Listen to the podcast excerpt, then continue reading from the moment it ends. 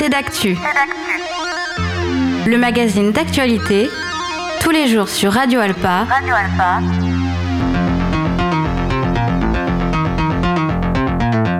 Présenté par Robin Hulin.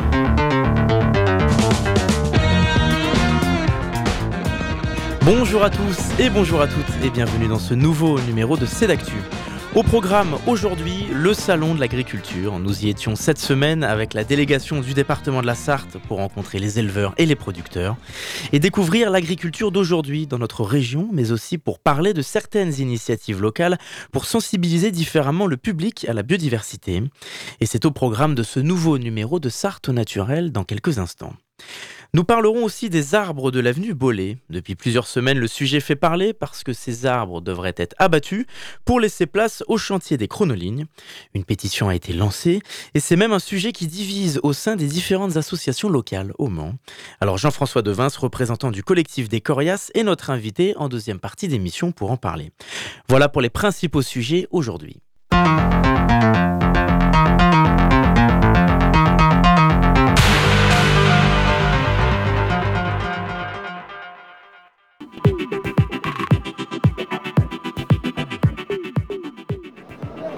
Nous voilà sur place au Salon de l'Agriculture. Alors pendant plusieurs jours, la plus grande ferme de France, c'est 1000 exposants pour plus de 4000 animaux. Et aujourd'hui, pour Radio Alpa et l'émission Sarthe au naturel, nous sommes allés à Paris pour couvrir ce salon et surtout découvrir ce que la Sarthe et le département proposent.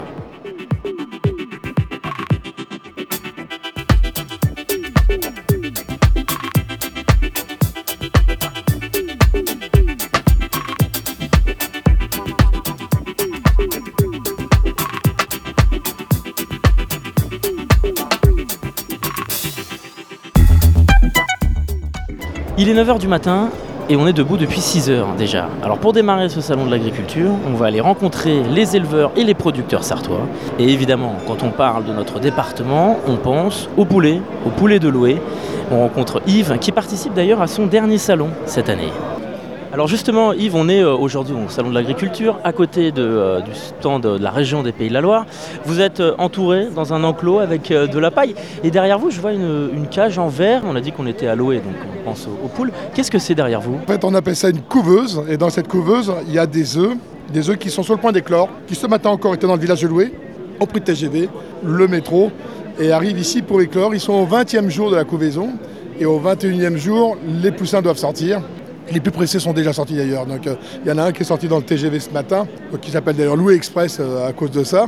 Et donc toute la journée, donc on va montrer aux, aux- aux visiteurs qui sont nombreux au salon ce côté magique de l'éclosion d'un poussin, ce côté merveilleux et magique euh, de l'éclosion d'un poussin. Justement, oui, on les voit éclore en, en direct. hein. Il y en a déjà 3-4 qui ont sorti euh, le bout de leur tête. Comment est-ce qu'ils sont conservés? Est-ce qu'il y a une température en particulier? Est-ce qu'il y a de la lumière notamment? Alors la, la- la lumière qu'on a dans la couveuse, c'est pour générer de la température, donc euh, qui doit être aux environs de 37 degrés 65 quand on est dans la précision, 37 degrés et demi à peu près, qui est la bonne température pour une éclosion et pour la couvaison des œufs. Ici, on a 30 poussins qui vont éclore dans cette couveuse. On a une deuxième couveuse là-bas où il y a 30 poussins encore. Et sur l'ensemble du salon, on va faire éclore 400 poussins tous les jours, tous les deux jours parfois. On va apporter des œufs nouveaux. Et les poussins, après, d'ailleurs, une fois qu'ils sont sortis de la coquille, qu'ils ont consommé leur réserve, parce qu'ils ont une petite réserve dans le corps, on leur donne à manger et à boire ici. Et après, ils repartent de nouveau euh, voir euh, la belle campagne sartoise. Alors, ce qu'on se demande, c'est comment est-ce qu'il fait pour euh, casser sa, sa coquille et sortir en faisant seulement 40 grammes? Une excellente question. En effet, le, sujet, c'est que pour casser sa coquille, le poussin ne peut pas la casser avec son bec comme nous on l'apprend aux enfants, puisque sa tête est tournée sous l'aile. Il a un outil merveilleux, microscopique, qui s'appelle le diamant. Et le diamant, c'est une toute petite aiguille qui est sur le dessus du bec, qu'il utilise comme on utilise un ouvre-boîte, et qui, tourne dans la coquille, comme on ouvre une boîte de conserve, de l'intérieur en quelque sorte. Et quand il a fini de dé- découper la coquille, ça met entre 2 et 12 heures. hein. Il sort de la coquille et le diamant tombe par terre. Et ce qui est merveilleux ici, et comme on le fait aussi au- aux 4 jours au Mans, euh, c'est de pouvoir voir le diamant du bec parce qu'au bout d'une journée, il tombe par terre. Alors, je suis Marine Pelletier, je suis commerciale à la sellerie Percheronne de Saint-Agile dans le Loir-et-Cher. Je suis ici durant toute la durée du salon pour représenter la race Percheronne et avec ma jument Fissa de la Meule et notamment euh, sur l'épreuve montée qui aura lieu jeudi après-midi. Pour vous parler un petit peu de la race, alors j'ai pas toutes les données chiffrées, mais c'est une race, euh, une des races des neuf races de chevaux de trait c'est la plus emblématique, c'est la plus mondialement connue et à l'échelle nationale. On est à peu près à 900 naissances par an à l'échelle nationale. Et donc on a tous les ans des championnats de France qui sont organisés au Haras du Pin en Normandie et qui nous permettent notamment de nous sélectionner et sur le modèle et sur le côté utilisation au Salon de l'Agriculture de Paris. Physiquement, comment est-ce qu'elle est cette race de, quelle couleur? Est-ce que c'est un cheval assez grand, assez euh, fort? C'est le percheron, il existe deux types de percherons. On a ce qu'on appelle le cheval de percheron dit trait. Donc le cheval de percheron dit trait, c'est un cheval qui est assez massif, qui est en moyenne, alors le cheval percheron fait en moyenne 800 kg pour les femelles. On peut monter à un petit peu plus d'une tonne pour les étalons. Et on a également le type diligencier, donc ce sont des chevaux qui sont plus grands un petit peu plus élancés et au niveau des allures qui se déplacent un petit peu mieux, donc qu'on utilise généralement pour l'utilisation. On a donc des concours. Qu'est-ce qu'on met en avant dans, un concours? Qu'est-ce qu'on essaye de, valoriser? Qu'est-ce qu'on scrute en, premier finalement? Tout dépend de quel côté nous sommes, si nous sommes du côté éleveur ou du côté utilisateur. Pour ma part, en tout cas, ce que je recherche, c'est un cheval qui est dynamique, volontaire, qui a un bon caractère et qui va me permettre justement de pouvoir participer à différents types d'événements, comme par exemple le Salon de l'Agriculture. Et alors le caractère volontaire, mais comment est-ce qu'on le remarque ça sur un, cheval? Il faut connaître bien les animaux, surtout sur les côtés des utilisateurs oui, alors on a quelques années d'expérience, on a la passion du cheval depuis de nombreuses années et c'est ce qui nous permet d'avoir un œil dessus. Et puis on a l'occasion de travailler les chevaux et on apprend à se connaître, on crée une véritable relation en fait, ce qui nous permet ensuite euh, d'avancer ensemble. comment elle s'appelle déjà? C'est Fissa de la Meule, c'est une jument percheronne de 9 ans. Il y a une histoire derrière ce, ce nom qu'elle a? Alors, elle s'appelle Fissa parce qu'elle est née rapidement et sa maman s'appelle Speedine parce qu'également elle est née rapidement. Alors Nicolas, bonjour. On est notamment à l'endroit des bovins, des vaches. Qu'est-ce que vous présentez concrètement aujourd'hui? Donc j'ai amené un animal de la race brune, donc laitière qui est originaire de la Suisse, qui s'est développé bah, autour de, l'arc alpin, donc euh, en Italie, en Autriche, euh, en France, en Italie. Enfin, toute cette zone-là, il y a pas mal de brunes. Et puis il y a également une, une population importante aux États-Unis. Et vous avez été récompensé donc donc cette année, oui, j'ai été récompensé au concours donc, qui avait lieu hier. Euh, donc avec un premier prix dans, sa section et ensuite donc un deuxième prix sur la, grande championne. Donc c'est vraiment la beauté de l'animal qu'on met en avant Uniquement, oui, c'est uniquement euh, sur les concours de ce type-là, c'est uniquement sur la qualité morphologique de l'animal. Et alors, qu'en pensent les élus et les représentants sartois? François Boussard, je suis vice-président du conseil départemental en charge de l'aménagement du territoire, l'agriculture et le développement durable. Les enjeux sont, multiples, surtout de, valoriser euh, le savoir euh, de nos éleveurs, puisqu'on parle beaucoup d'élevage, éleveurs ou producteurs, que ce soit des viticulteurs, des arboriculteurs, des transformateurs. On sait que c'est 3500 euh, exploitations, donc chefs d'entreprise. C'est un peu plus d'un milliard de chiffres d'affaires qui sont mis en, en œuvre sur la Sarthe. Donc on connaît la pertinence et surtout euh, la diversité euh, des productions avec euh, des environnements à préserver, à conserver, avec des systèmes variés et divers, avec un enjeu fort du maintien de l'élevage sur lequel on est très appliqué au niveau du conseil départemental de la Sarthe et surtout de transmission auprès de nos jeunes qui sont pour beaucoup passionnés, qui sont nombreux dans les lycées professionnels qui sont avec nous en délégation, dont certains hésitent pour, pour franchir le pas d'une installation ou d'une transmission. Et alors aujourd'hui, est-ce qu'il est important aussi d'aborder de près ou de loin les questions de l'agriculture de demain, surtout en, prenant en compte les questions de climat, de, conditions animales, surtout dans un, contexte tendu dans lequel est l'agriculture euh, ces dernières semaines? Oui, il faut tout, euh, il faut prendre en compte. Euh, le, premier sujet est que le, monde agricole et les chefs d'entreprise agriculteurs et agricultrices vivent de leur métier d'une façon sereine, soient, soient rémunérés de leur temps passé, de leur engagement, de leur prise de risque. Quand on investit dans une exploitation agricole, c'est 500, 800, 900 000 euros. Donc c'est un engagement fort, c'est 30, 40 ans euh, d'engagement. Et eh bien, euh, c'est surtout vivre de son métier avec euh, des contraintes administratives qu'il faut, qu'il faut revoir vraiment de façon importante. Trop de dossiers administratifs, trop de préparation, trop de contrôle et d'autocontrôle. Faisons confiance à ceux qui ont besoin de la terre, qui ont besoin de l'eau, dans leur vocation qui est de nourrir les, les Sartoises, les Français et les Françaises. Donc euh, en, en prenant en compte bien sûr euh, les modifications du dérèglement climatique euh, qui sont forts, qu'il faut intégrer dans nos systèmes, qu'il faut modifier en termes de façon culturelle, en termes d'élevage, pour économiser l'eau, pour avoir d'autres productions agricoles pour les nourrir. Enfin, des, petits détails, mais faisons confiance aux acteurs professionnels que sont les agriculteurs et les agricultrices, qui sont très investis. Et vraiment, je tiens à, remarquer l'engagement très fort des, jeunes agriculteurs sur le système, et notamment ceux qui font des circuits courts. Euh, C'est qui veulent euh, démontrer produire et distribuer au plus près euh, des consommateurs euh, pour éviter les intermédiaires et bénéficier aussi de leur savoir. On a parlé des animaux, des éleveurs, etc. Alors peut-être que maintenant on peut faire place aux produits de région et surtout à la dégustation. Alors on va sortir et on va changer de pavillon pour aller découvrir les différentes régions françaises et surtout trouver la région des Pays de la Loire. Bah voilà les Pays de la Loire, ça fait deux heures que je vous cherche. Deux heures. Je peux goûter votre miel? J'ai le droit? Oui. Il est très bon, on peut le décrire un petit peu? C'est un miel qui est assez rond, euh, principalement miel de tournesol, assez lisse en texture, euh, qui a une- une, un crémeux qui est très appréciable. Je peux vous faire goûter le miel de châtaignier également si vous voulez. Ah bah avec plaisir. Ah, il est plus liquide lui. Celui-ci, il vient directement de la Braille-les-Pins. D'accord. Oui, oui, vraiment, les ruches sont à proximité de l'exploitation pour ce, ce rucher-là.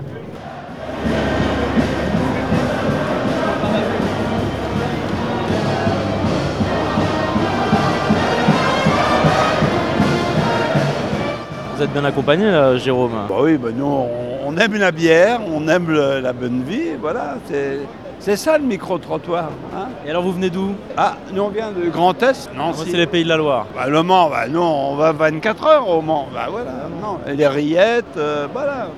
Nous on connaît le Mans. Et alors où est-ce que vous voulez aller là? Vous venez du Grand Est? Ouais, après on va aller voir euh, la Normandie, par exemple. hein. On aime bien les huîtres, on va essayer de manger quelques huîtres. On a vu les, les taureaux là qui avaient des grosses baloches. bon allez.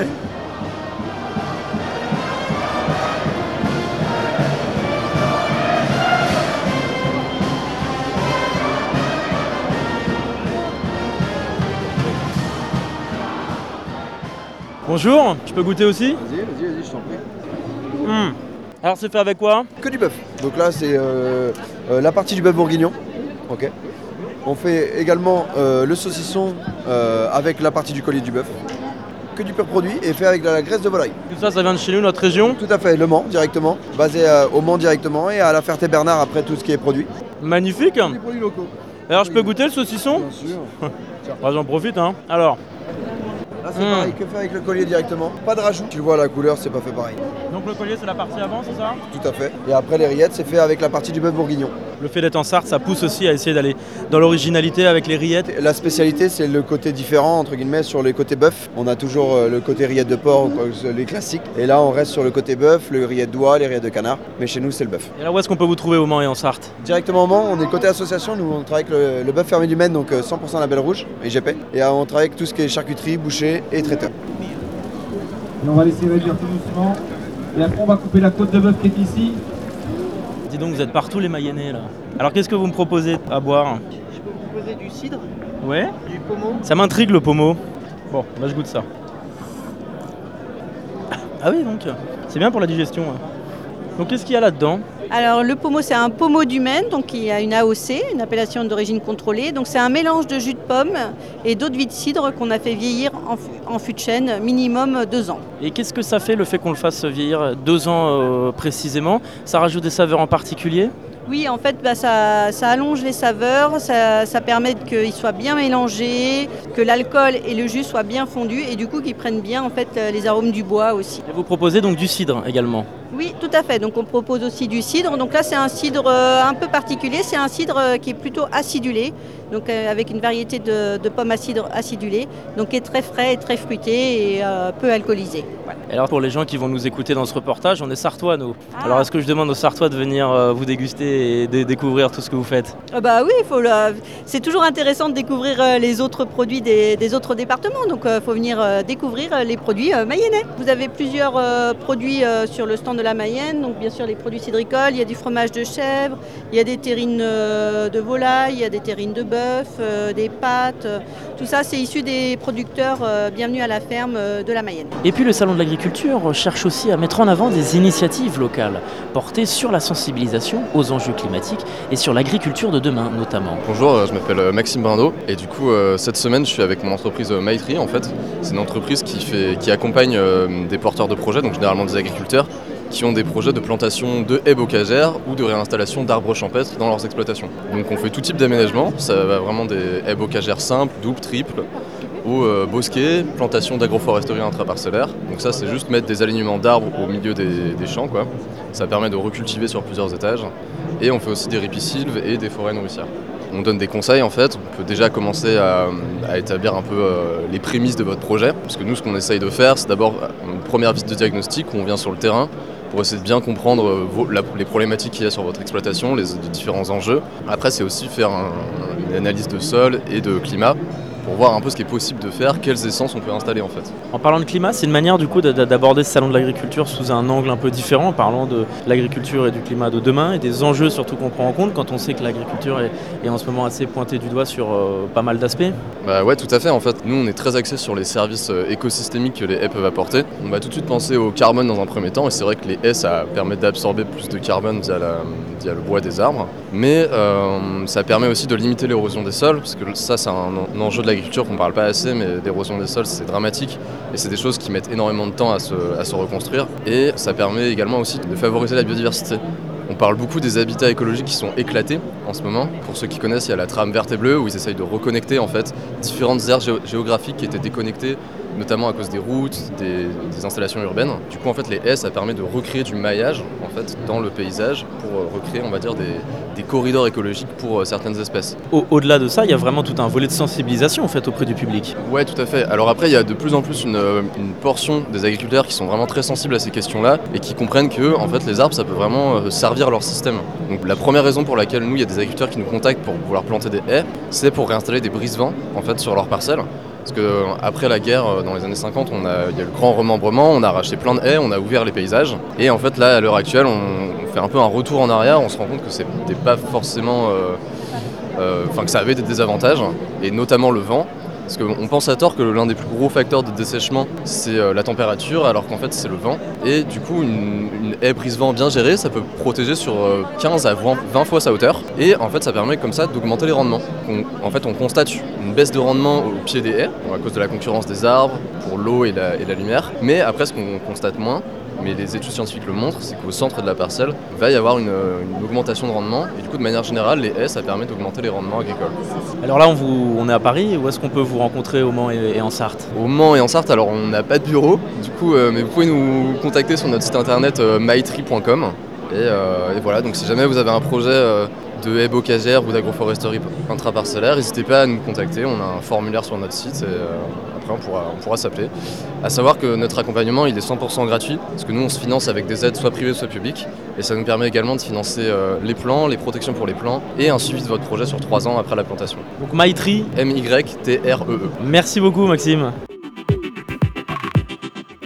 C'est la fin de cet épisode de Sarto Naturel consacré à cette édition 2024 du Salon de l'Agriculture à Paris. Vous pouvez réécouter ce reportage sur radioalpa.com et sur toutes les plateformes d'écoute. A bientôt sur notre antenne.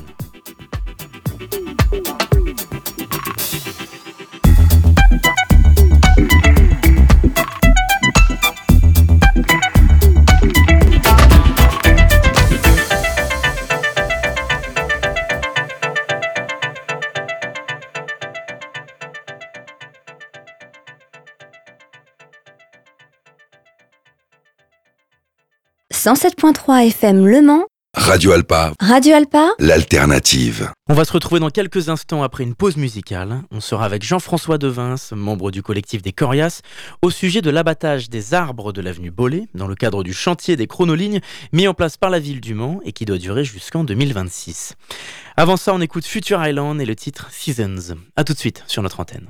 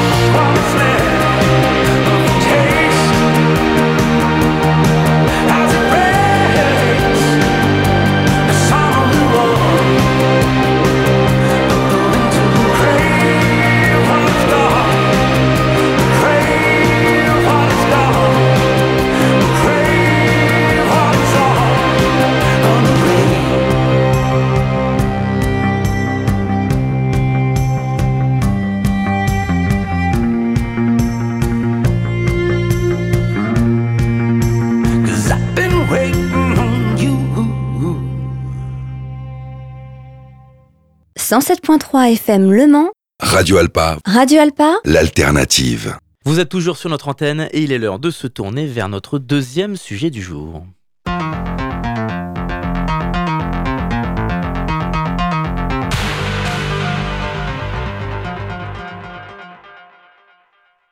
Jean-François Devins, bonjour. Bonjour. Merci d'être avec nous. Vous êtes sur notre antenne aujourd'hui pour nous parler du collectif des Corias, qui réunit donc plusieurs associations et collectifs. Il y a Greenpeace GNSA, mais pas seulement. Et aujourd'hui, nous allons donc parler d'un sujet dont on parle beaucoup dans l'actualité mancelle depuis plusieurs semaines, les chronolignes. Alors qu'est-ce que ce projet des chronolignes Il va s'organiser autour de trois nouvelles lignes de bus avec des voies réservées pour relier le centre-ville au sud et à l'est du Mans.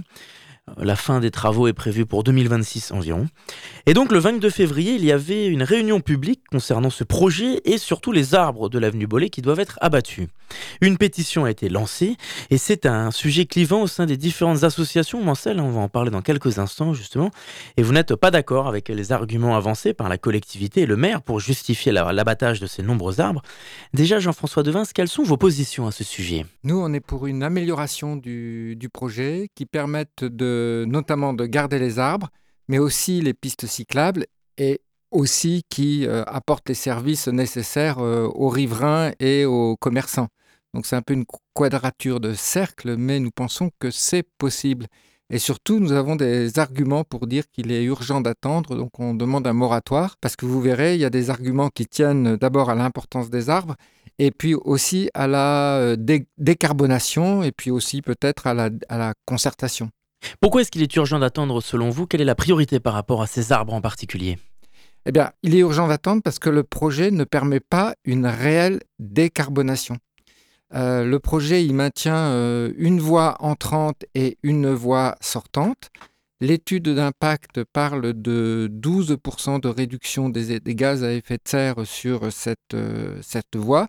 Alors que si on, consulte en fait euh, une fiche transport en fait du ministère, euh, pour euh, atteindre les objectifs de réduction des gaz à effet de serre selon la stratégie bas carbone, pour atteindre la neutralité en 2050, il est nécessaire d'avoir 32% de, de réduction de gaz à effet de serre. Alors, M. Le Foll nous a dit en réunion publique, je ne sais pas d'où viennent ces chiffres, mais le 12% vient de l'étude d'impact et le 32%, 32% vient euh, du ministère des Transports. Donc, ça donne une indication et ça qu'il faut, faut clarifier. Il y a la promesse de la collectivité et de la ville, notamment de replanter des arbres rapidement. C'est quelque chose qui ne vous convainc pas? Alors, replanter des arbres, ça, c'est très bien. De planter des arbres, c'est très bien. Les replanter, je ne sais pas, parce que pendant les, euh, pendant les, 20 ans qui, vont, qui, vont, qui seront nécessaires pour que les arbres grandissent, il n'y aura pas d'arbres. Alors, on nous a dit qu'on planterait des arbres en réunion publique, qu'on planterait des arbres de 12 ans, de l'âge de 12 ans, donc auront déjà une certaine envergure. Mais ça, c'est, je pense, pas très raisonnable de l'avis de plusieurs euh, personnes et d'expérience parce que en fait, on sait que c'est les petits sujets qui peuvent euh, bien s'implanter dans le sol et euh, des sujets de, de, de, 12 ans, c'est peut-être un petit peu euh, aléatoire. Et pourquoi donc c'est aléatoire pour les, gens qui nous écoutent Qu'est-ce qui vous bah, dérange C'est aléatoire parce qu'un sujet en fait qui a déjà un certain âge et qui a déjà développé son système racinaire, il s'implante plus difficilement. C'est plus difficile pour lui d'être introduit dans un, dans un nouveau milieu. Donc ce que vous dites, c'est qu'aujourd'hui, ces arbres, euh, on peut peut-être les, présenter un peu plus en détail, sont essentiels pour l'écosystème manceau et cette partie de la ville, du centre-ville notamment? Bah, En fait, les, arbres, euh, et c'est particulièrement vrai euh, par rapport aux canicules et aux dérèglements climatiques doit, auxquels on doit s'adapter, c'est que ces arbres, d'abord, ils filtrent les, les, polluants et puis ensuite, ils apportent un effet de rafraîchissement. Voilà. Et puis ensuite, ils, ont une fonction, mais ils n'ont pas qu'une fonction euh, biologique, ils ont aussi une fonction euh, esthétique et symbolique. Et euh, à cet égard, quand on regarde les premiers ébauches de projets, et d'ailleurs dans les réunions de concertation, les questions de l'arbre ne sont pas apparues. Donc ça montre en fait que notre, notre ouverture, notre sensibilité, là je dis notre collectivement, sociétalement, à, à ces arbres, à ces êtres vivants, est, est moindre et peut-être pas assez euh, attentive. Vous avez le sentiment donc que ce projet ne s'intéresse pas suffisamment aux questions écologiques tout simplement, concernant notamment euh, ces arbres qui sont censés être centraux? Oui, tout à fait. Alors, je sais que dans le discours de la, du conseil de, de M. Le Foll et du, du conseil communautaire, c'est mis en avant la végétalisation, il y, a, des sols qui vont être déminéralisés, naturalisés, etc. Tout ça, c'est très bien, mais il faut garder ces arbres.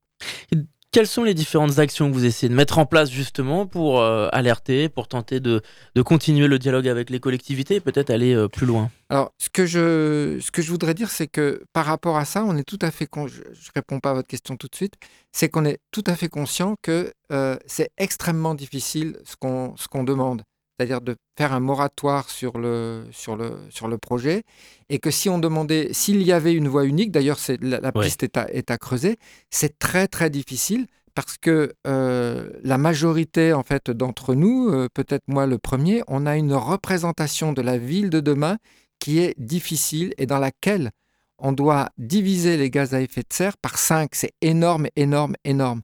Les voitures, la ville le dit, on a 43%, c'est un chiffre que donnait M. Kounil de gaz à, effet de serre. On doit, on doit diviser ce, facteur par 5. Donc, euh, euh, donc, ça va impacter nos, habitudes de manière très importante. il faut donc prendre le temps d'expliquer et d'avoir un, dialogue en fait avec la population, un débat contradictoire, puisque euh, tout un chacun, y compris, je pense, les, élus, n'ont pas forcément euh, tous les tenants et les aboutissants de transformations si profondes. Faut-il prendre le modèle de certaines villes et métropoles, selon vous, qui continuent de développer, de favoriser la piétonisation et le développement des pistes cyclables, quitte à réduire les zones des automobilistes, tout simplement? Alors oui, euh, dans, notre euh, communiqué de presse, en fait, ça, passe par une restriction de la place de la voiture euh, dans la ville. Mais il faut voir cette restriction de la place dans, la ville de manière positive, y compris pour les, riverains, dont les logements seront peut-être valorisés économiquement. Monsieur Le Foll l'a dit, même pour le, projet, pour le projet actuel. Et puis en apportant et en pensant des services pour les riverains, pour qu'ils puissent déménager correctement, pour qu'ils puissent avoir des services de proximité. Et je, dirais un mot sur les commerçants. moi, j'habite dans un quartier en fait qui est, plutôt euh, résidentiel, sud, euh, sud gare. Il y a deux boulangeries dans mon, dans, mon, dans mon quartier. Et la densité de la population est très faible.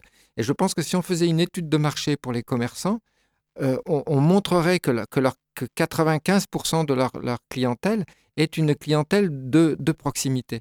Donc, faire une voie unique, restreindre la place de la voiture, c'est probablement un, plus pour, euh, pour, pour tout le monde et pour euh, s'adapter et atténuer le dérèglement climatique. Et ce projet des chronolignes et surtout de l'abattage des arbres, c'est un sujet qui divise au sein des différentes associations et collectifs euh, manceaux, et c'est le cas notamment de Cyclamen, qui a une position différente. oui, tout à fait. Alors, Cyclamen, on, on, les a rencontrés, on n'a effectivement pas tout à fait la même position. Euh, Parce qu'on peut le dire, ils sont favorables à cet abattage pour développer les, les voies en fait, Ils ne se prononcent pas sur les arbres. Mais ils disent, euh, ce qui est essentiel pour nous, c'est de, euh, de, maintenir les pistes cyclables. Et si on fait un moratoire, on, va perdre les pistes cyclables, le projet va s'arrêter. Non, ce n'est pas ça qu'on demande. Bien entendu, il faut, il faut maintenir les pistes cyclables, c'est-à-dire des, des, voies sécurisées, notamment sur des gros axes, sur des axes importants comme ça. Mais surtout, pour développer le... Parce qu'il y a, un argument très important. C'est que si on maintient deux voies, en fait, on va avoir... Et deux voies de voiture, et qu'à côté, on ait une voie pour les autobus, une voie pour les cyclistes sécurisés, le report des automobilistes sur les autres transports se fait, mais de manière très faible. Pour qu'il se fasse de manière importante, il faut qu'il y ait une restriction de la circulation en même temps de la voiture. Et ça, ça demande pas simplement d'offrir plus de modalités actives pour les piétons, les cyclistes et puis euh, du bus, mais euh, il faut vraiment restreindre la place de la, voiture euh, en, ville. Donc, par exemple, si, on ne fait qu'une seule ligne et si on maintient les arbres, ça voudra dire qu'il n'y a plus de place de stationnement actuelle. Voilà. Donc, ça, c'est effectivement très, très difficile à, porter. Oui, allez-y c'est très très difficile à porter, mais il faut prendre le temps d'en discuter euh, avec, euh, avec tout le monde.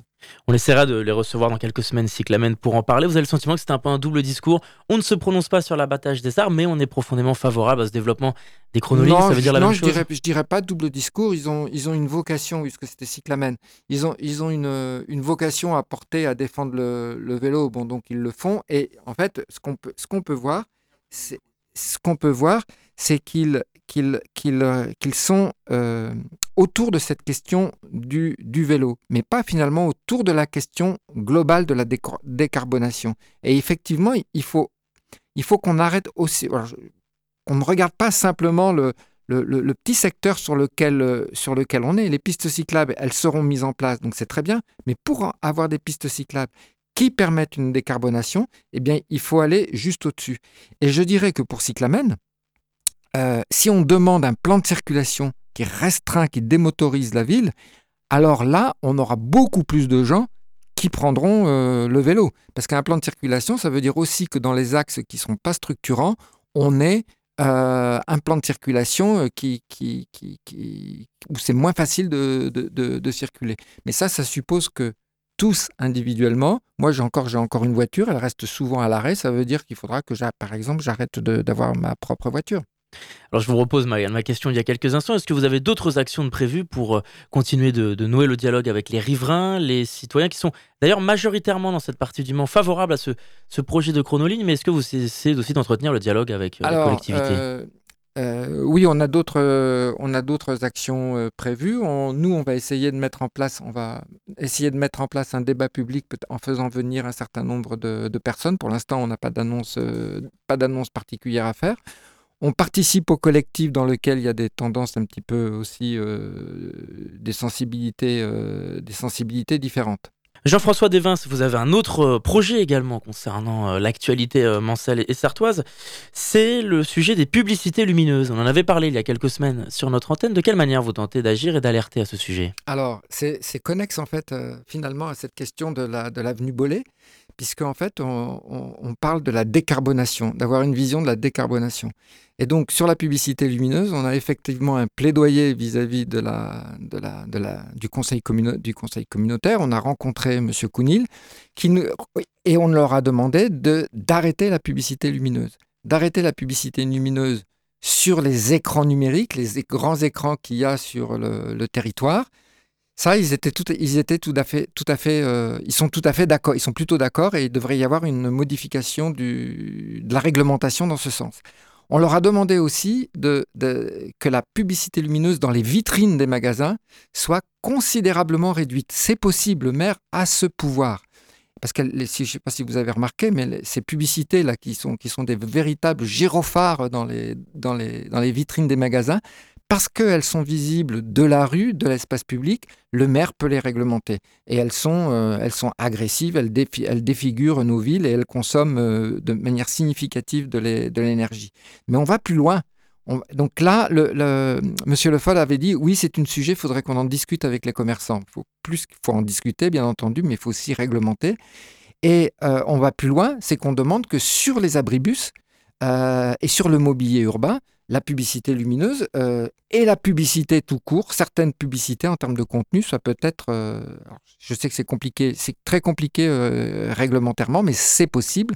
Il y a des communes qui l'ont fait, et il faut savoir que ces publicités en termes de, contenu, c'est du fast-food devant les collèges, de l'alcool devant les collèges, de la lingerie euh, avec des, de la lingerie féminine euh, devant les collèges, donc avec des contenus en fait qui qui euh, peuvent heurter en fait des valeurs quoi voilà. Donc en et la réponse de, de la ville c'est que sur la publicité du mobilier, dans le mobilier urbain, la publicité lumineuse sur le mobilier urbain et la publicité tout court a fortiori, ils n'ont pas envie d'aller aussi loin. Et donc, si on est, parce que pourquoi la publicité? Euh, La publicité est un moteur de l'hyperconsommation. Là, j'ai montré qu'en plus c'était des consommations délétères, l'alcool et le fast-food, délétères selon moi. Euh, y a pas, pour apprécier un bon whisky, il n'y a pas forcément besoin d'en faire de la publicité euh, à, tout va. Euh, la publicité est un moteur de l'hyperconsommation. On est en dérèglement climatique, il faut ralentir, il faut décarboner, on doit changer profondément beaucoup de, nos, de nos comportements. Donc c'est pour ça qu'il y a un lien entre euh, l'avenue Bollé, une seule voie pour les voitures et plus de publicité dans nos, dans nos rues. On sait quelle est la part de consommation à l'échelle de la ville de ces publicités lumineuses la nuit?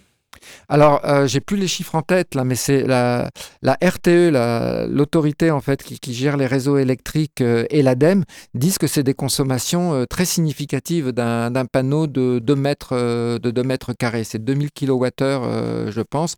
On retrouve les chiffres sur sur sur l'ADEME et la RTE. Et il y a Delphine Bateau qui avait porté un rapport de, de, proposition de loi au printemps dernier dans lequel on a tout un ensemble de, données. Euh, donc, ce n'est pas, pas négligeable en termes de consommation électrique. Merci Jean-François Devins. On s'arrêtera euh, sur ces mots, on est rattrapé par le temps. Vous faites euh, partie du membre du collectif Décorias, et donc est-ce qu'il y a une pétition? Peut peut-être donner ah les informations pratiques de cette pétition? Pour signer la pétition, c'est Green Voice Arbre Bolé, Le Mans, et n'oubliez pas de cocher la petite case Je demande à être informé de la suite, puisqu'on vous enverra des informations au, fur, et à, au fur et à mesure. Merci Jean-François Devins d'avoir répondu à notre invitation. Pour cette dernière partie d'émission, je vous propose de réécouter notre reportage de cette semaine sur le programme Agir, coordonné par la préfecture à l'échelle du département. L'initiative locale avec Robin Hulin. Emmanuel Aubry, le préfet de la Sarthe, présentait le 23 février le programme Agir en présence de plusieurs associations.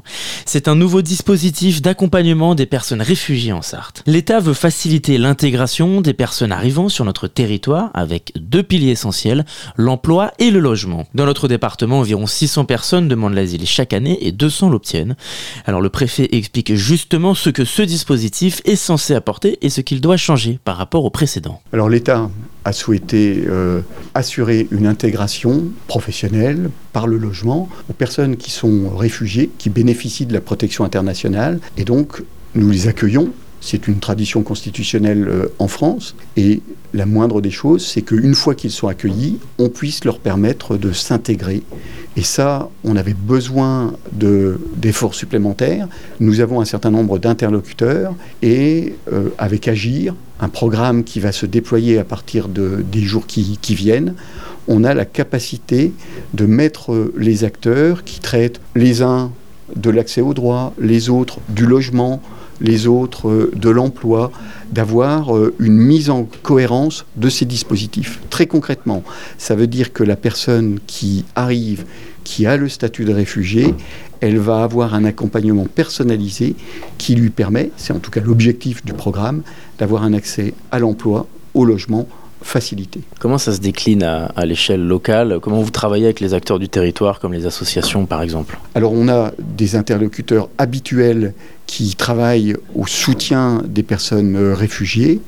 Avec le programme Agir, on a un interlocuteur, Inalta Formation, qui s'est adossé à deux acteurs locaux bien connus sur la place du Mans, que sont Tarmac et Montjoie, et pour lesquels on va rencontrer les différents acteurs, les centres communaux d'action sociale, les collectivités territoriales, les représentants des employeurs, pour faire en sorte que cette intégration par le logement, par le travail, puisse être effective et faire en sorte que euh, les personnes que nous accueillons avec le statut de réfugié, avec cette tradition euh, constitutionnelle de l'accueil dans notre pays, puissent euh, être concrètes, avec des personnes qui, dans l'agriculture, dans l'industrie, peuvent trouver des débouchés professionnels. Ça concerne aussi le volet formation et ça concerne aussi le volet appui aux formalités administratives. Il y avait un, travail de mener avec les interlocuteurs associatifs. Il y avait aussi euh, de la part de l'État, de la part de l'OFI, euh, des programmes d'accompagnement. L'idée ici, c'est sur les 200 personnes qui ont le statut de réfugié dans notre département en moyenne chaque année, d'avoir une euh, concentration de moyens pour faire en sorte qu'ils bénéficient effectivement de cet emploi, de cette formation, de ce logement. Une fois le statut de réfugié obtenu, la société a naturellement un intérêt à avoir des personnes qui sont intégrées, qui euh, ont un travail, qui ont un logement, pour éviter d'avoir euh, des personnes qui soient en marge des dispositifs, qui, soient, euh, qui aient des difficultés à, s'intégrer. Euh, je pense que notre devoir euh, collectif, c'est à la fois d'accueillir les personnes, mais une fois qu'on les a accueillis, de les intégrer formellement, concrètement, avec une formation, avec un emploi, avec un logement. C'est notre responsabilité collective et au moment où euh, nos entreprises sont confrontées, euh, pour certaines d'entre elles, aux métiers en tension, au moment où nos chefs d'entreprise ont des difficultés de recrutement, eh bien cet apport de main-d'œuvre venant de, de l'étranger est quelque chose de positif à condition que ce soit une intégration effective, qu'il y ait bien un accès direct à l'emploi, à la formation, pour que nous puissions euh, réussir ce projet d'intégration. Quels sont les profils principalement des, des, réfugiés qui viennent? Vous savez s'ils viennent de certaines zones du monde en particulier, s'il y a des profils pour lesquels ils ont fui leur pays, etc.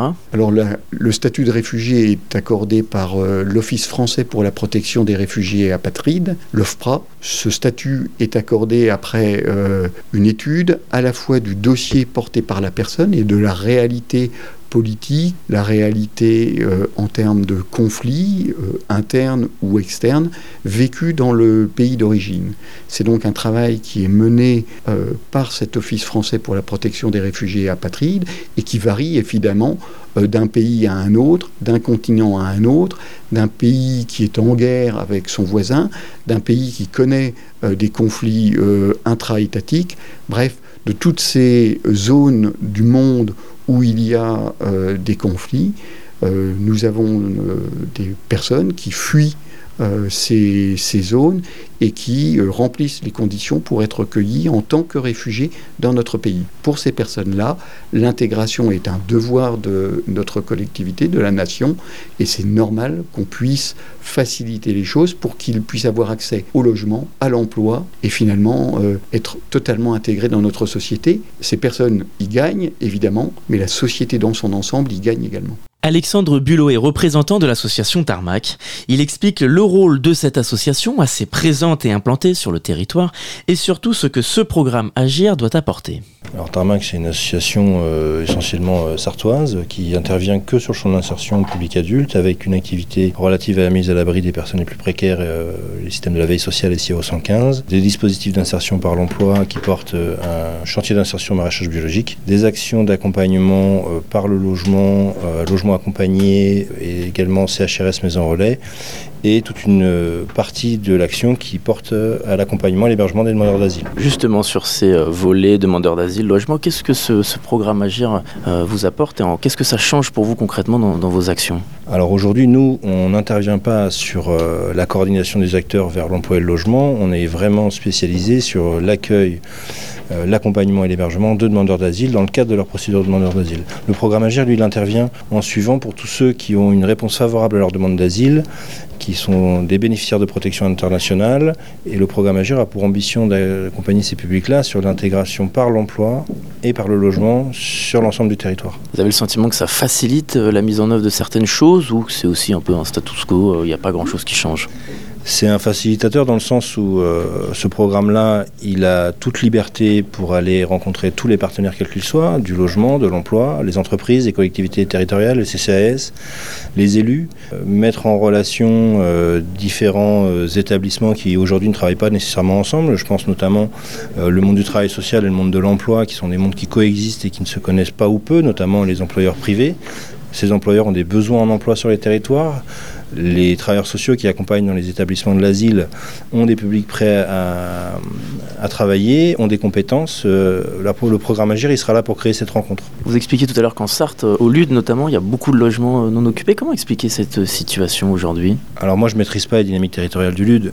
C'était un exemple pour illustrer un propos sur euh, les besoins en emploi d'un territoire, pour avoir rencontré euh, des élus euh, de, de, la ville du LUD et la, qui expliquaient qu'il y avait des besoins en emploi, qu'il y avait également de la vacance de logement et que c'était demain des territoires sur lesquels la plateforme Agir pourra intervenir, là où aujourd'hui on sait bien qu'il euh, y a peu de présence de, des, acteurs euh, de l'insertion euh, dans les territoires euh, ruraux excentrés du centre urbain qui est le Mont Métropole. Fabienne Fréchon, directrice Inalta Formation qui travaille pour l'insertion.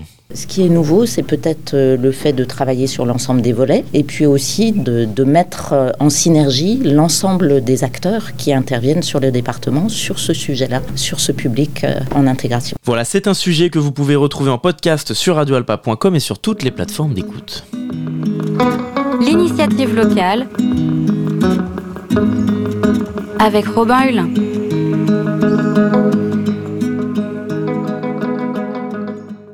C'est la fin de cette émission, merci de nous avoir écoutés. Vous pouvez retrouver ce programme en podcast sur radioalpa.com et sur toutes les plateformes d'écoute.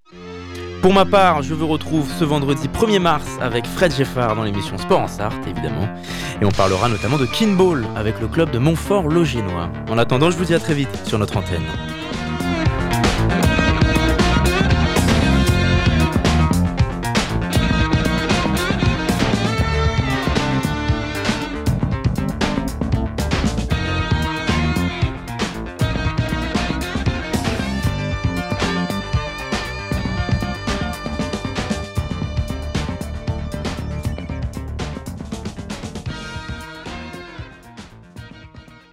107.3 FM Le Mans, Radio Alpa, Radio Alpa, l'alternative.